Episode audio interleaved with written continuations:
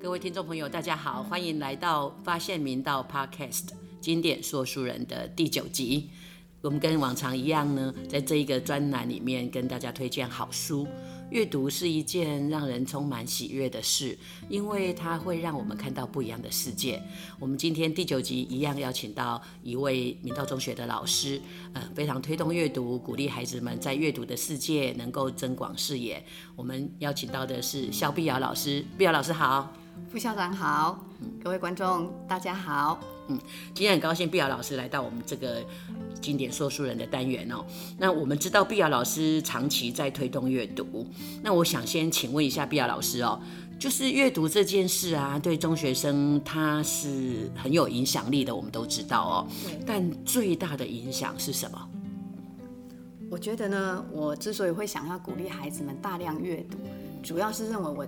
我认为阅读可以带来两大好处。嗯，第一个部分呢，就是可以让他们自然而然的增加智慧量，然后培养出那种母语的语感。哦，为什么我说是自然而然呢？是因为那跟你在课堂上要求他们去背注释，嗯，那个是不一样的。是因为背注释的时候是把它从。那个语文情境里面抽离出来，让他们背一个好像标准答案这样的然后考试就在脑袋里面。但是其实那个答案呢，大概会在脑袋里面维持到考试结束就没了。对，是。那大量阅读的时候呢，我们他们是从上下文的那个脉络是去推敲出这个词语或者这整个文句是什么意思。嗯，他在他的脑海里面所储存下来的。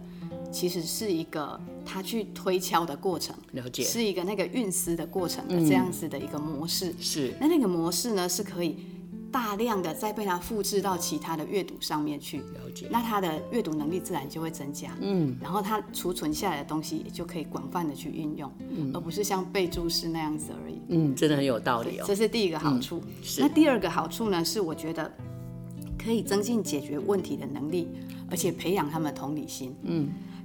我们在阅读的时候，尤其是中学生哦，他比较想要阅读大概是散文或者是小说。那这样子的文本呢，可以让他们有很多的机会去经历别人的生活。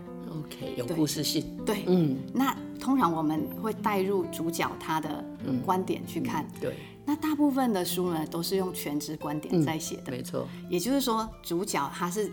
怎么去想的？嗯，他为什么后来会做那个决定？了解，我们可以读者都可以看得很清楚。那透过这样子呢，他会去了解哦，原来别人做了那个我可能不怎么喜欢的决定，嗯，其实他背后有他的原因。道理，对。那他后来在思考的时候，一方面他也会从那些去吸收经验，他就更知道怎么去解决问题。一方面他也会更有同理心，他会知道不是只有自己有思考之后才。做出这个决定，对别人那些我们看起来好像不怎么好，我们不怎么喜欢那些决定，其实可能也都是他们深思之后做的当下的最好的选择了。所以他会去了解那个发展的历程，对不对？我觉得这有一点像后设认知，好，他们在看到一个过程。我觉得这个阅读的。力量真的很大，对我觉得毕老师一开始就点出来了，中学生阅读哈可以得到的这两个很重要的能力哦。那当然呢，呃，这个单元呢，我们叫做经典说书人。那顾名思义啊，其实就是会请老师帮我们介绍一本值得孩子们阅读的好书。那当然呢，呃，我们等下会请老师帮我们说明一下今天想要推荐的这一本书。那另外呢，也可能简单说一下为什么会选这一本书。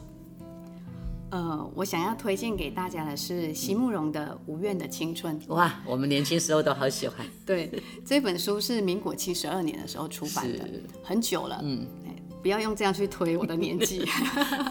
那个时候我还小，嗯，我没赶上那个风潮。那个时候我已经大了。当时呢，我其实没有看过那一本书。嗯，那可是我们那个时候很流行一种小卡片啊，对，卡片上面会有很。或许是漂亮的风景、漂亮的人物，然后旁边会配个几行字。对，那上面常常出现的就是他的诗句。嗯，当时我不知道那是谁写的，可是看了以后就觉得觉得很美哈，很有 feel。我打个岔，以前呢、那个时候我已经大学毕业，快要来明道，我最喜欢拿一张卡片，然后就每天抄一句他的诗，是自己抄的哦，因为我觉得那个时候很多人真的很喜欢把他的诗就写在一张小卡，留给自己也可以送给别人。对，嗯，我高中的时候，我们班上有两个男生，嗯。他们特别喜欢做这件事，就用名片卡自己画，对。用铅笔画，用原子笔画但是就是不上色，对。然后旁边就写个两句，对，那就加上那两个男生实在是长得很帅，哇，所以我们就觉得哇，真的太棒了，浪漫。然后当时我有拿到好几张，嗯，后来我们那个同学会的时候，我还特地拿去展示给他们看，他们自己都忘了自己当初曾经做过这么浪漫的事年少情的。时候，对，嘿那回到刚才这个话题哦，就是当时其实我不知道那些诗句是从哪里来的，了解，到了后来有一天有一个男孩，还是一样是帅帅的男孩，他呢拿了一本无怨的青春给我看，嗯，那看了以后呢，我翻了以后，我会发现，哇，原来那些让我感动的句子都来自这本书。是，然后就当时其实懵懵懂懂的，不管是对于书里面的东西，或者是对于自己正在经历的生活，都是哎觉得自己很成熟，嗯，但是又好像没有办法看清全貌。嗯，对，可是你看他的书的时候，你会觉得他好像让那个轮廓更清楚了一点。就点到你的心，对，而且你会发现说，哦，原来不是只有我这样想，嗯，对，原来我并不孤单。嗯，对，这就是嗯每一次在看到这本书的时候，都会有新的想法。是，其实很特别的是，呃，当时我没有去买这本书，嗯因为当时好穷哦，那只能去图书馆借。是，后来长大了，我买了好多好多的书，可是我始终没有买这本书。嗯，为什么？因为我一直觉得跟这本书什么时候会再次偶遇，嗯，我觉得那都是一种缘分，是，就是这样子，从当时十几岁到现在这样。很多次，他会在不同的缘分之下是。出现在我面前，是。然后让我必须要再重新去翻它。是，那每次翻的时候，就会跟某一些诗有了不同的共鸣，是，那个是我之前没有发现过的。然。后不同的年纪，嗯。你就会在它里面得到不同的答案。对。我我我我讲到这本书，我就想到那个时候我们大四，那我们我在正大，所以我们常常会坐着二三六号公车到台北市区。那个时候很多大学生放学时候手上除了拿教科书，就是拿席慕容老师的诗集，然后好像拿了一本他的诗集，好像就跟全世界宣告你 你懂我，对对对就觉得那样子很棒的感觉。嗯，我觉得他这本书很特别的，就是它里面提供了一种温柔敦厚的感情观。是我不觉得一定是爱情，对，就是一种感情观。它让我们那一个时代的人，嗯，对待这些呃人际互动会比较是一个不那么带刺的。对，对，尤其是在我们可能觉得自己被伤害了，嗯，或者是不小心伤害了别人的时候，嗯，我们会比较知道怎么去做，嗯，比较不会有遗憾。对，回到他的文字，他就给你一个方向，对对不对？对，哇，所以老师为什么会介绍我们这本书哦？从他年轻时候的偶遇开始讲起哦。那我想同学们应该会发现，这本书应该是没有所谓的年龄的界限的，不管你在什么样的时间读。它可能都会给你不同的启发哦，所以我想接下来请问碧雅老师，就是你觉得孩子们啊读席慕容老师的诗作，因为刚刚有提到嘛，不同的年纪读可能会有不同的体会哦。即便今天我再回去重读，可能跟我年轻时候又不一样了。那你觉得孩子们在意境的掌握上啊，有什么需要引导，或者说要不要做什么准备？我觉得就两个字，嗯，刚好，刚好，对，刚好就好了。嗯就是这一天你的心情刚好，嗯。你觉得外面的阳光刚好，嗯。甚至于外面的小雨刚好嗯。就好了。，OK，不用斋戒沐浴，不用正襟危坐的。对，就是你刚好就是看到了这一本书了，那你就可以去翻开它，是。那就对了。嗯，也不一定要从第一页开始读，了解。对，就是你翻到哪一首诗，就是哪一首。你就是那一首跟是有缘的。了解，然后，嗯，也不用去管说课文的里面的赏析，可能会告诉你说啊这句话代表什么，它象征了什么，哦，当时作者是因为怎样而写的这个，不用不用去管，对，你都不用去管，不用管，你觉得好像你跟这个诗的对话，对，你可以有自己的解读，嗯，都不会有对错，嗯，那也不会有人去批判你的观点，我们自己就可以从里面去找到力量。了解。对我不会觉得说那叫做一种启发，嗯，因为我觉得启发太像道理了，嗯，我觉得那就是让你觉得自己并不孤单，嗯，然后你就可以更更能够用。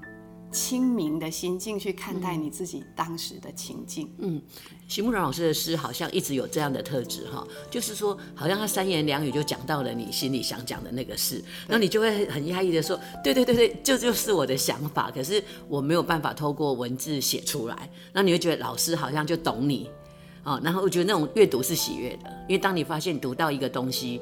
这个应该有点类似共鸣啊，你可以从它里面找到力量哦。那所以我觉得刚刚碧雅老师有提到，就是刚好就好，就不一定要做什么准备哈。读席慕容老师的诗，在你心情刚好来到的时候，就拿起这本书，翻开任何一页都可以读到好的心情哦。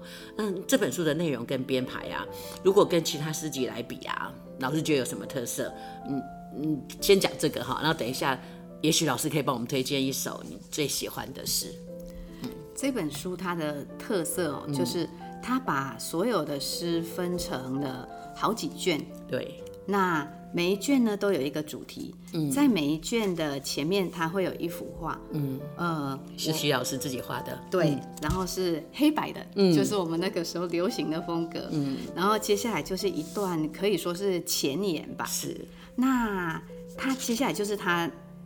呃，关于那个主题的诗，嗯，可是你会发现很特别的，就是它的前言明明是用散文的方式写的，对，但是呢，在后来很多在网络上面在流传的时候，他们会把它编排成像是一首诗，对，然后他的诗呢，念起来的时候，我们就觉得就像散文，对，以前人家会说，哦，写新诗呢，绝对不是把散文断成一句一句的这样子而已，但是呢，我觉得它很特别，就是。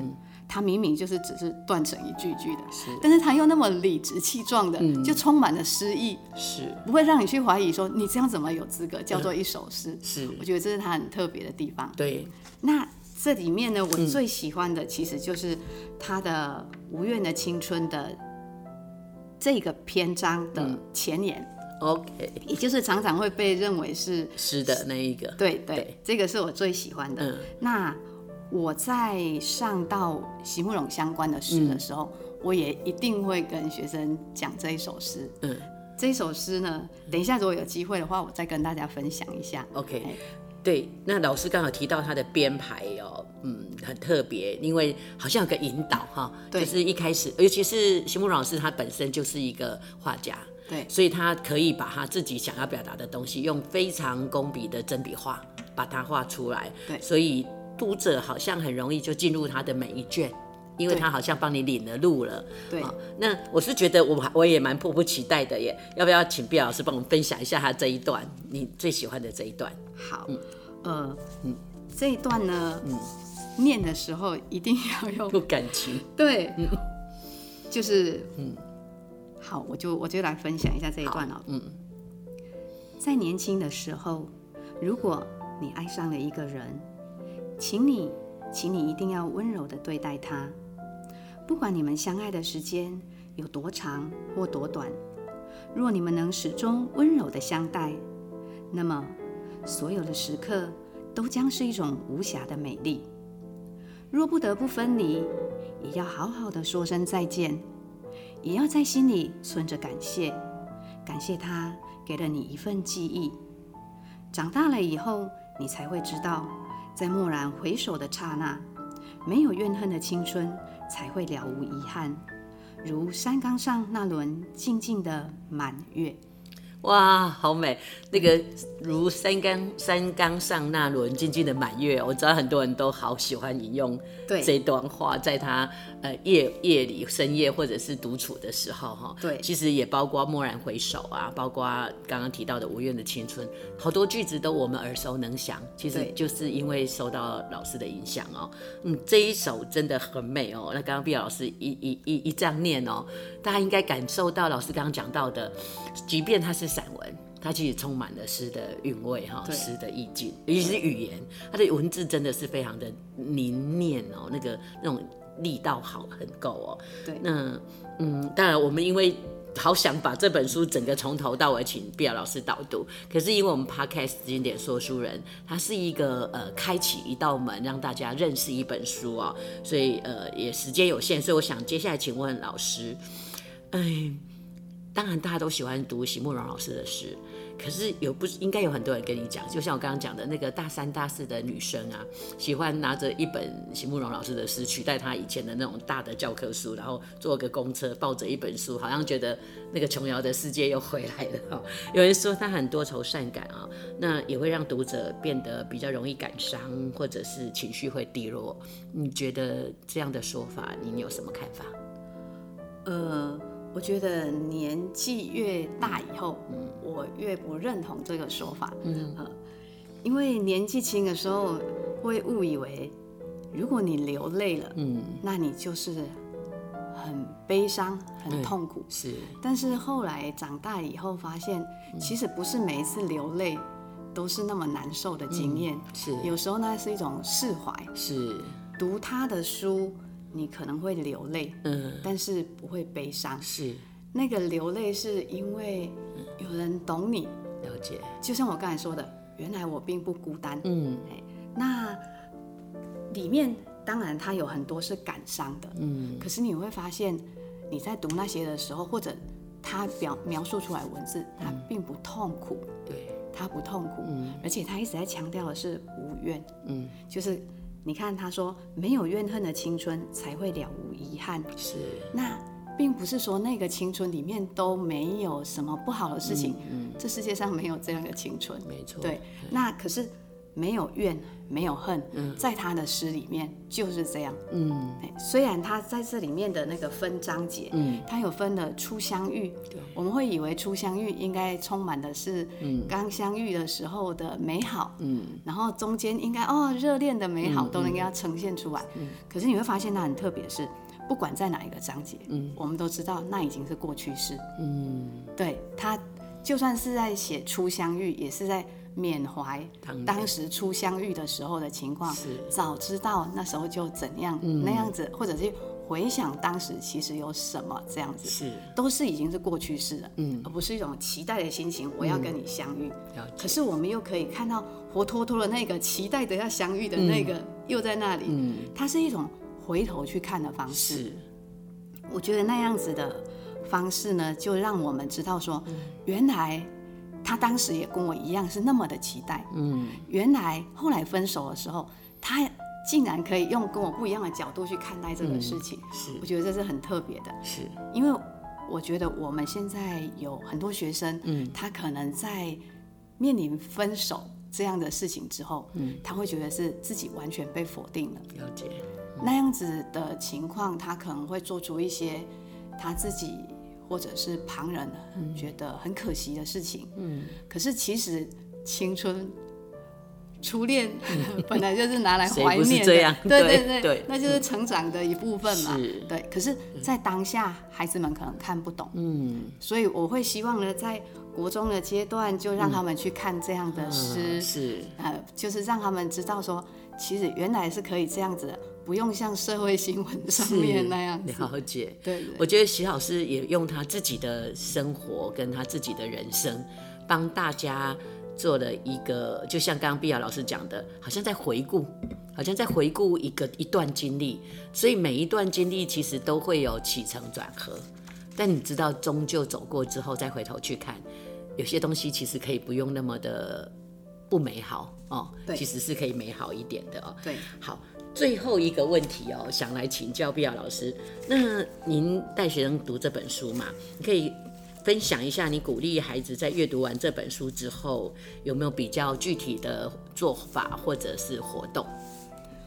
其实我这几年哦、因为在课本上都会上到一棵开花的树，哎，对，对，那所以就有孩就有机会可以跟他们谈这首诗。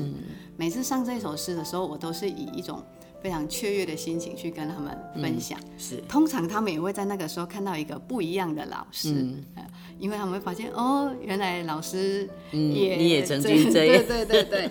而且我在跟他们分享这个时候，我会，很没有保留去跟他们说很多的事情，嗯，让他们知道哦，老师现在一天到晚就是在说他跟师丈有多好，可是原来呢，其实也曾经有也曾经有过，对对对对。那所以我希望让他们看到的是这样子，嗯，所以像今年，嗯，刚好我们上到一棵开花的树是在情人节前后，嗯，我就让。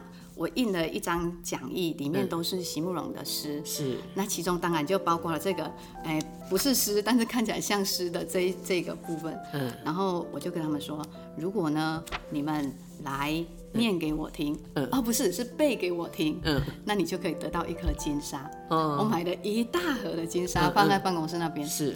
然后他们刚开始就觉得半信半疑的，嗯，但是后来开始有人来了。背了，也的确就拿到金沙，他们就很开心的就来了这样。是，那那个跟平常叫他们背什么诗啊，背什么书内容不太一样，是不一样的。因为他们每一个人来跟我背的时候，我都会觉得，哇，仿佛一个青春的灵魂在跟我诉说。他的那个心情这样对，所以每一个人背完之后，我都会很慎重的告诉他说：“嗯，长大以后要记得哦，是。你要记得老师跟你说的，嗯。啊，就是得得得得，我挑里面根据这个孩子他平常给我印象，我挑里面最我觉得他最要记得那一句，跟他说一定要记得这一句哦，是这样，我觉得这是很特别的。然后在他们国三。嗯，呃，会考考完之后，嗯，会有一段时间，我们会比较有时间可以做一些嗯不同的课程。是，在那个时候呢，我也会印就是席慕容的诗给他，嗯，看了之后呢，我会叫他们写一个东西，就是我十五岁，嗯，我认为分手是，哦，就是让他们写，是，他们写一个定义出来，他们觉得分手是什么？那。